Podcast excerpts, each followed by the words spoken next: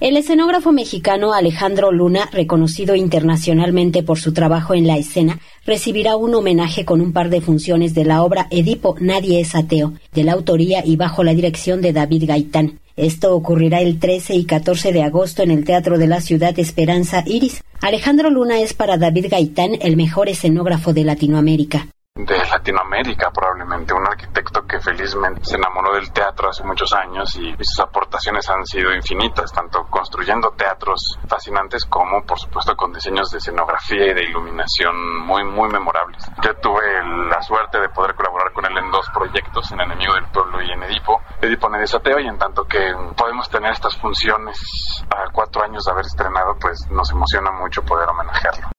Fue el propio Alejandro Luna quien diseñó la escenografía de la reinterpretación que David Gaitán hace de la tragedia griega, donde el destino determina que Edipo asesinará a su padre y compartirá el lecho nupcial con su madre. Más de 200 montajes de teatro y danza y 20 óperas en México, Estados Unidos, Asia y Europa han marcado la carrera de Alejandro Luna, quien ha asegurado que es una exageración considerarlo como el escenógrafo mexicano más importante son exageraciones. Hay escenografías que de repente puede ser más o menos importante, pero eso es el escenógrafo más importante. Puedes hablar del centro delantero que mete más goles, es el más importante, pero, en este caso, ¿qué?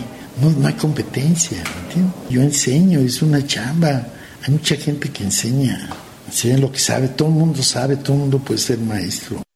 Recientemente David Gaitán tuvo una gran aceptación en España con una versión contemporánea de Antígona. Ahora retoma un mito como Edipo. Recrea una ciudad de Tebas cubierta por cadáveres de animales que sin razón aparente mueren poco a poco.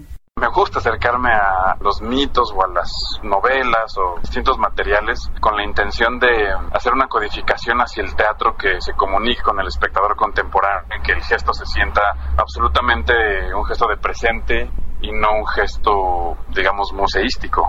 Entonces, con Edipo no es la excepción. Al tiempo que contamos el mito que conocemos, buscamos hablar sobre distintos anclajes que hay con el presente. El homenaje a Alejandro Luna tendrá lugar el 13 de agosto a las 19 horas y el 14 a las 18 horas en el Teatro de la Ciudad Esperanza Iris. Para Radio Educación, Verónica Romero.